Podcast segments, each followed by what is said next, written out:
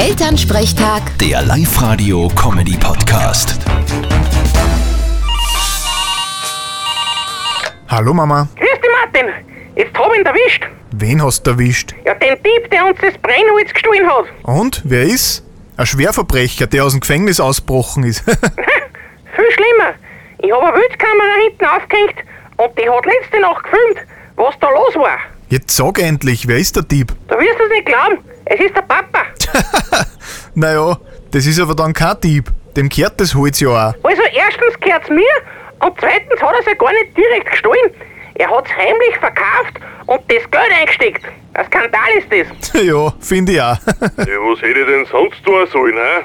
Ich hab's ja verkaufen müssen. Herleichen kann man über Brennholz nur schwer.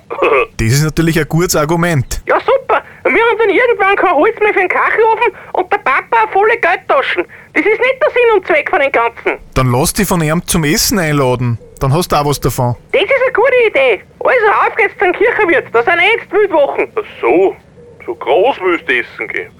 Ich hab da eher an Würstel in Saft oder an Toast denkt. Aber sicher nicht. Na dann, Mahlzeit. Vierte Mama. Vierte Martin. Elternsprechtag. Der Live-Radio-Comedy-Podcast.